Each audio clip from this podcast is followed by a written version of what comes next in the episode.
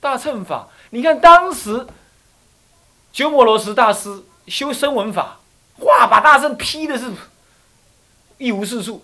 结果遇到他师傅这个摩苏法师啊，摩苏法师名字更长了，简单讲就摩苏法师。魔术法师也是一个大是大圣人，专修《法华经》的。一去就跟他讲法华的法，他嗤之以鼻啊！你这讲这无效啦，无效，咱来辩论好不？三礼拜二三七日弄完，鸠摩罗什这种不出世的大德，乖乖归的，请他讲起《法华经》。好了，讲完之后开始怎么样？开始说小圣啊，我现在才知道，像瓦砾一样。啊，大圣这种金玉这么好，我差一点忘记了。要是没有遇到师傅你，他开始弘扬大乘。他原来那个小乘师傅啊，也冒烟了，也冒烟了，也跑来问他，嘿嘿嘿，较早我教你，你先拢甲我讲，拢等咧边啊，啊不但等咧边啊，佫甲我讲，迄拢是话理，无话你什么意思？咱来辩看觅啊，师傅不要紧，咱吼依法不依人，无未来，咱来开始吼，小等下先验茶一下。食一下茶咧，开始讲，讲一个月，干书正压啊久，讲一个月。他师傅把所有一切法义全部拿出来问他，然后呢，鸠摩罗什大师就侃侃而谈，一一分析。最后他师傅跟他顶礼说：“我是你的小乘师，你是我的大乘和尚。”你看看，他师傅当时执教界牛耳的声闻人呢，给他折服。所以不是大乘法不行，更不是大乘法非佛说，是什么？是现在太多假大乘人倒了大乘的台子，是这样子。所以我说要考试，原因就是这样。为什么？我已经这么卖力在教，你们还，唉，请假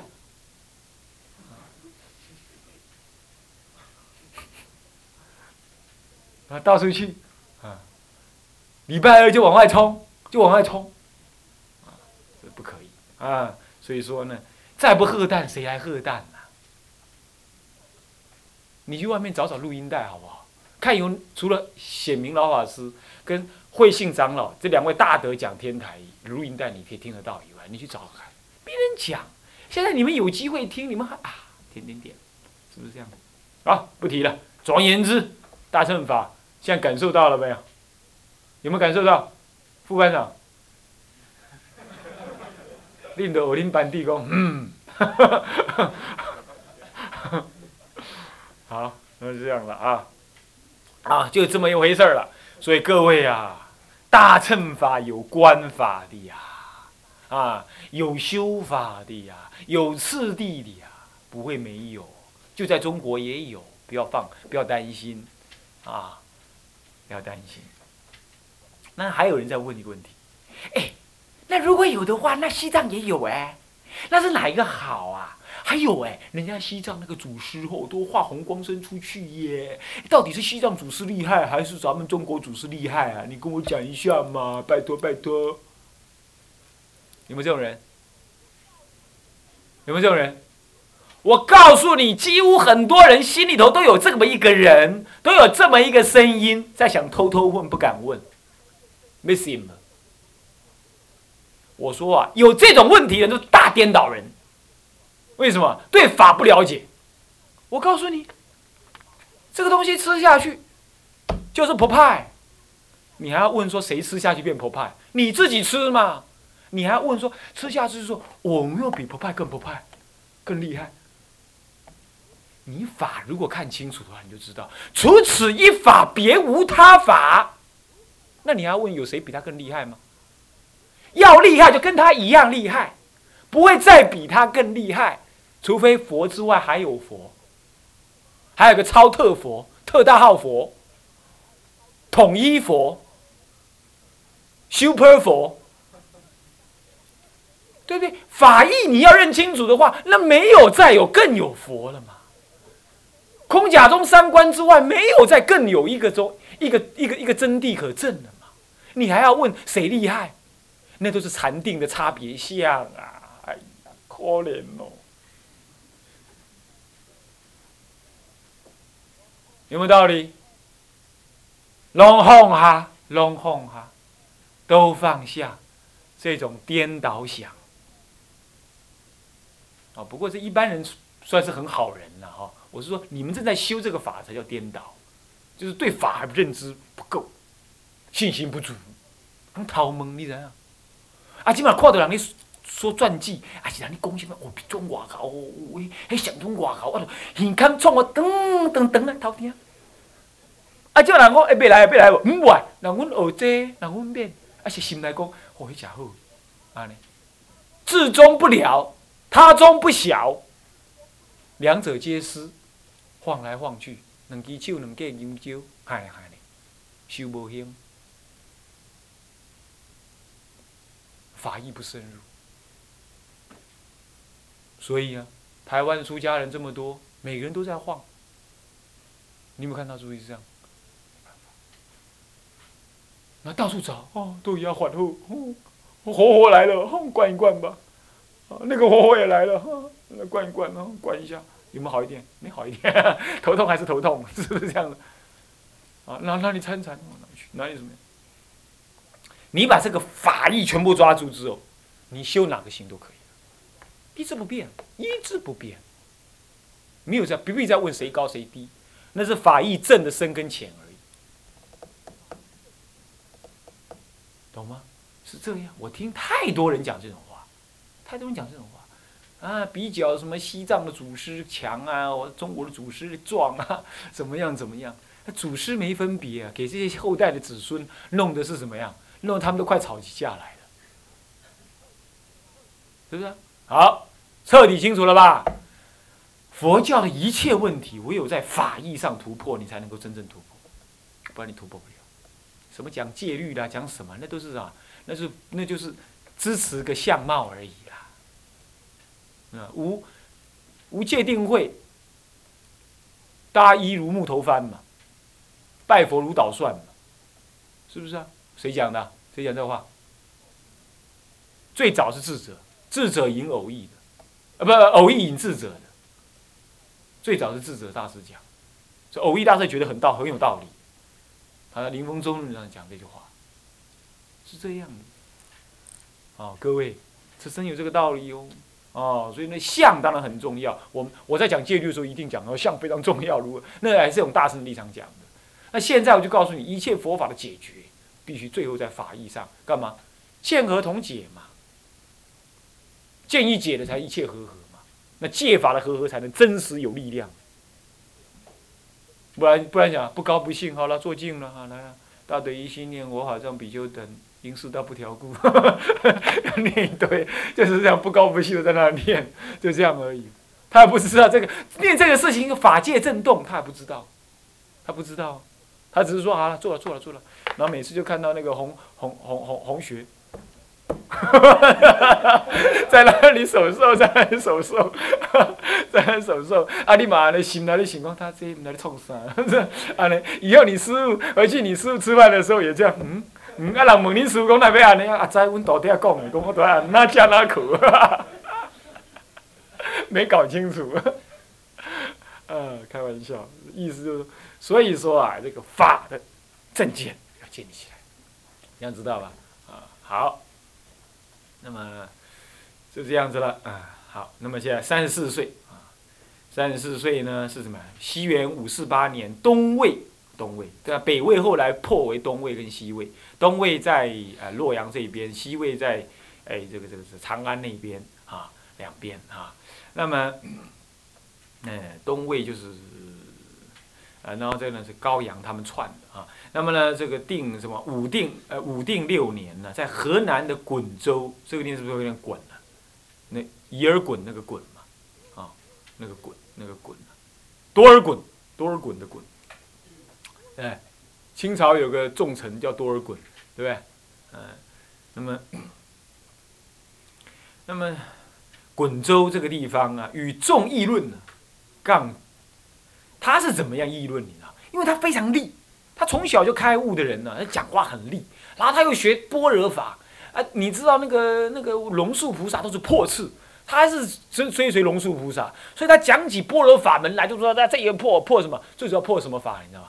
破那个阿毗达摩，毗昙的那个执有，还有执声闻的什么缘起性空的那种性空，他自己用缘起性空哦，但是他屈入了什么？屈入了空不空如来藏思想，他是这样屈入的。可是对于阿比昙那种缘起性空的思想呢，缘起空性的思想，他就破，一直破。那破的是北方的人呢，啊，恨得牙痒痒、牙痒痒的这样，结果呢，把他把他给毒了，把他给毒毒用下毒药，依禅定力脱险。这位老兄。我们这位三十四岁会师大师那个时候很厉的，到处破事，然后呢，何大来来辩论呢？啊，啊就辩得给他很难看，这样哈，我输啊，对啊，唔对呀，啊唔对啊，因就哦，这个袂使，这个我老咧遮吼，甲阮的话拢创啊败了了，啊，阮都无信徒，好，甲甲除掉，甲割掉，安尼，然后就下毒药。以前人很怪哦，学佛怎么会学到这样？法义之争争成这个样子，西藏。也这样，韩国、日本都这样过，哦，是这样。那内争啊，内争啊，都会这种问题。啊，那么，那么一禅定力就脱险了。这第一次被毒，他一生被毒三遍，嗯，被毒了三遍，这个人禅定力就脱险。其实那个禅定力不只是禅定，是外加智慧啊。到三十六岁的时候，五五五零五五零年的时候啊，五五零年的时候，那北齐天宝元年。啊，已经进入到进入到北齐啊，天宝元年的时候，那么在河南呢，在河南一样在河南哈，亲近诸大禅师，那么呢习学大乘法。你你有没有注意，他在三十四岁已经能够与众议论，了解佛法，而且讲解种种的佛法了。哦，但是他到三十六岁才又怎么样？还在亲近诸大禅师。三十六岁就我我们这个岁数了。啊，习学什么大乘法？那么游行诸郡，并必去刺史及文宣帝之供养。这事情是这样子了。当时他已经名震一方，不过他还照样亲近各大禅师，就是很怪。他怎么还有机会亲近很难得，是不是啊？表示那禅师可能年龄也大了，资格也很老了，才会让他亲近。他终究还年轻，他继续游学。讲亲近的意思就是游学。他到处是游行，去参亲近参学。现在有没有这个机会？啊，现在机会有啦，不能说没有，但是几乎不多，是不是这样的？啊，几乎不多。你说到国外，国外语言不通，你说国内国内能参的有限，是不是这样子啊？哦，所以说这个没有像以前那个样子，他们是纯男众，你不会说到哪里住不方便，是不是这样子啊？啊，那么种种种种啦，反正就是因缘已经不一样了。那么好，接下来呢？游行诸郡，他那个是游行阶段，在此之前都还是游行参学之期。他必去刺史跟文宣帝，主要是这个。他在游学的过程当中呢，当地的刺史，河南不哪个地方的刺史哈，对他很敬仰。那很敬仰呢，就请他要去应供，他的就是方便谢却。后来连皇帝啊，啊，皇帝这个。北齐啊，北齐的时代，那个皇帝呢，也北齐皇帝也请他，他也怎么样啊？这也不愿意去。所以你看，人家好要修行嘛，这些事情他是不干的啊。到了三十九岁的时候呢，是西元五五三年，天宝四年啊，到陈州，这是湖北的武昌那个地方啊。那么呢，为刺史什么？刘怀宝这个人呢，讲大乘法义。他到处都是讲大乘法，不过在湖北那一带，当时还是声闻法、阿比昙论很兴，就再一次的被恶论师所下毒。这个人一生都在讲大乘法，一生讲大什么，一生也常常被人家毁谤、迫害。不过越迫害怎么样，他声名越高。就像现在啊啊，说什么啊，什么攻击哪个哪个哪个。市政府的首长啊，就越攻击他，他的声名是越高一样。你替他做广告嘛，是不是这样？就一攻击又下毒，又下毒，他又又又依禅定力，还有般若正念，然后又脱险了，好厉害哦！你看，这是真功夫了，是不是啊？来考他，他就用真功夫。那么这三十九岁过后呢？这个你们看的书上面是年龄有弄错哈，这个要真仔细算的话。年龄有弄错，所以这个要改一下。到了四十啊四十岁的时候，是北齐天宝五年，天宝年很长啊，天宝五年的时候啊，嗯，他到光州的河过这个河南光州县，注意啊，他是今年才来的啊，光州呃河南的光州县开月寺讲大般若经，讲大般若又是讲大般若经。他一生几乎都在讲《般般若经》，讲《法华》，不，他最推崇《法华经》。不过呢，常常他因为《法华经》没办法立刻讲，他都要先讲《般若经》。般若是法华的前行方便，你要知道。那我们当时直送法华，可是呢，要体会更多的道理的话，有时候从般若入是次第一，从般若入是次第一，次第而入的。你要知道，般若慢慢熏嘛，是不是这样子啊？所以说，如果你体会不到。三观的道理的话，那你就怎么办？你就一直诵《般若经》。你们有没有诵过《般若经》啊？有没有《般若经》？有吧？好歹要买一下嘛，对不对？买着摸一摸，闻一闻，是不是这样子啊？大品般若，啊，对。那《金刚经》也算是《般若经》啊，无所谓啊，啊，是不是啊？《金刚经》也可以，不，大品般若比较什么？比较仔细，他写的比较烦，简单讲就是这样啊，比较烦。他一再讲，一再讲，从身从身口意，然后呃，从从身呃眼耳鼻舌身意，色身香味触法，眼界、耳界乃至意界，这十八界一再的反复讲，反复讲，反复讲，啊，让你的熏熏熏熏到后来就自自然入，它是阶段性的啊，不要看注释书，就这样念过去，懂吗？就这样念过去啊。这样子都能帮助你念佛的，我更告诉你，天台加修行，简单讲就是这样子。呃，次第法学般若，那么呢，外加诵法华经，那么呢，天台的摩诃止观呢理解了，然后就平常生活中就修止观，然后修止观的余欲余力剩剩下来的那个力量，你就怎么样专心导归极乐。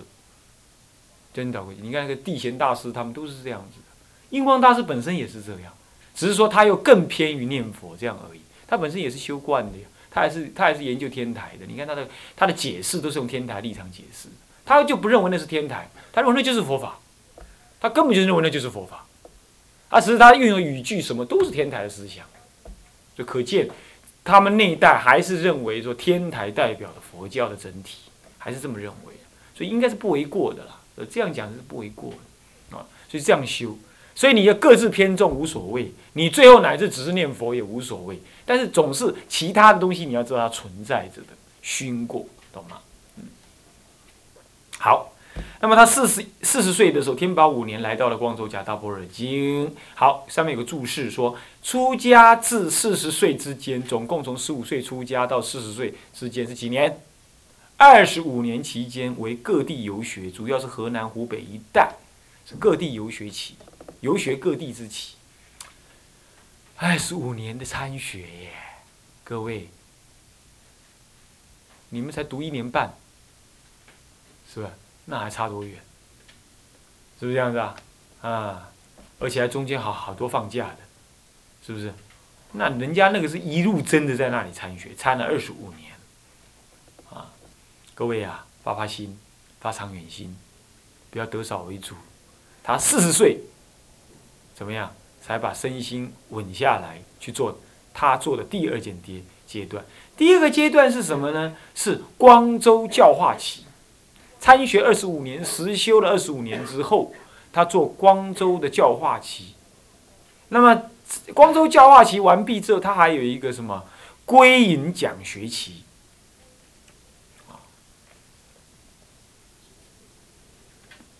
南岳隐七期啊，我们是定义的南岳隐七期。南岳大师哈，一生有三大徒弟，两个在韩国，一个呢，一个就中国的智者大师。那两个在韩国的也是把天台教法弘扬的很好，但究竟跟天台大师还离大截。后来呢，天台就呃那个那个慧师大师的思想并没有在。韩国呢，发扬了很大，发扬了很大。是这样，是后来又有人传入的时候才发扬起来的啊。那个时候反倒还是先传到日本，先传到日本，然后又传入韩国，韩国的时候在宋朝又传回中国，一路这样的轮来轮去。好，这么四十岁就结束这个事情。那四十一岁啊，四十岁就是进入了光州啊开月寺。他四十一岁才正式的到达大苏山。我们来看一看，四十一岁到大苏山。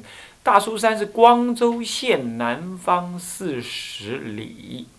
现在我们去河南就要找光州县，对不对？那就找到大苏山了。啊，大苏山还可以看到三生石。他三辈子都在那里修行。啊，不不不，三辈子的修行都在大苏山上面，都在大苏山上面。他为什么会在大苏山呢？有很奇妙的故事，有个很奇妙的故事，来啊，我说说给你听。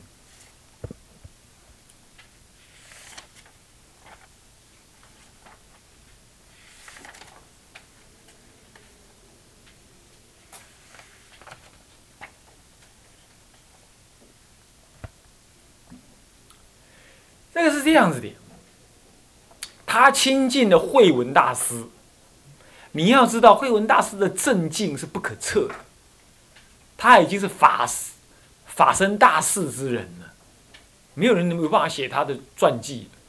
他那种人就是什么呀？眼睛一闭，说到哪就到哪，十方世界随他往生，他也没有所谓往生的事。见法性的法性的菩萨，所谓的往生当然还有了，那那那是叫做什么？那那叫做视线求往生，那已经不是什么呀？已经不是求的问题了，而是视线往生。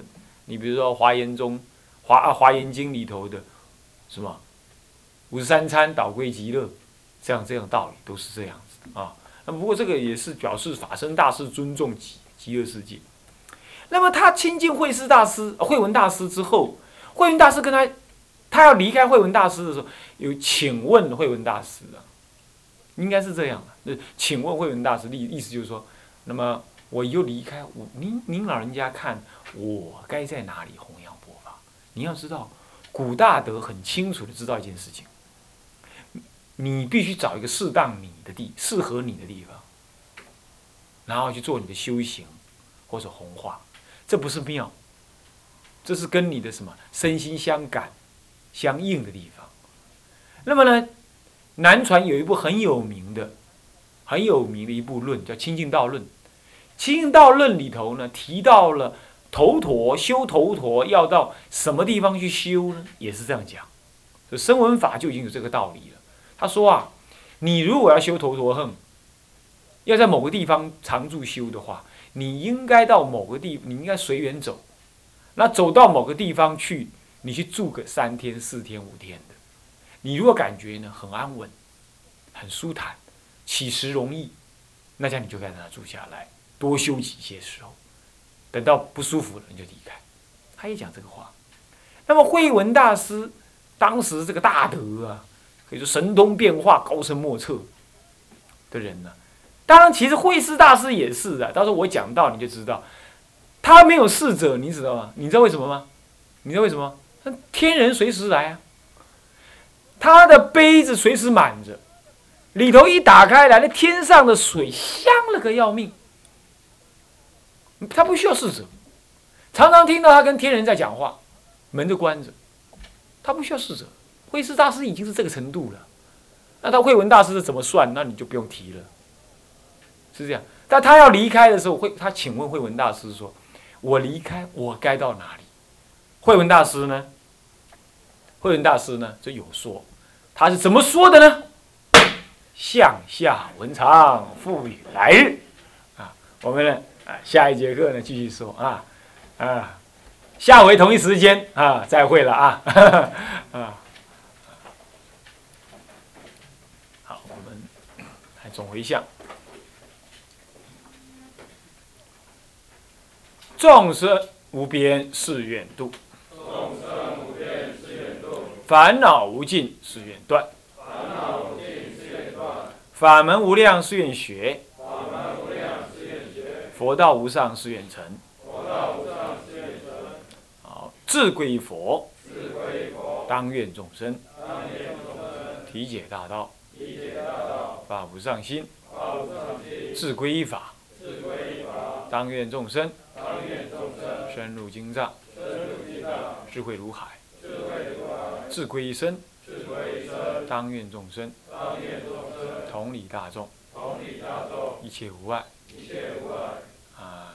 所以总回向，愿以此功德，庄严佛净土，上报四重恩，下济三途苦。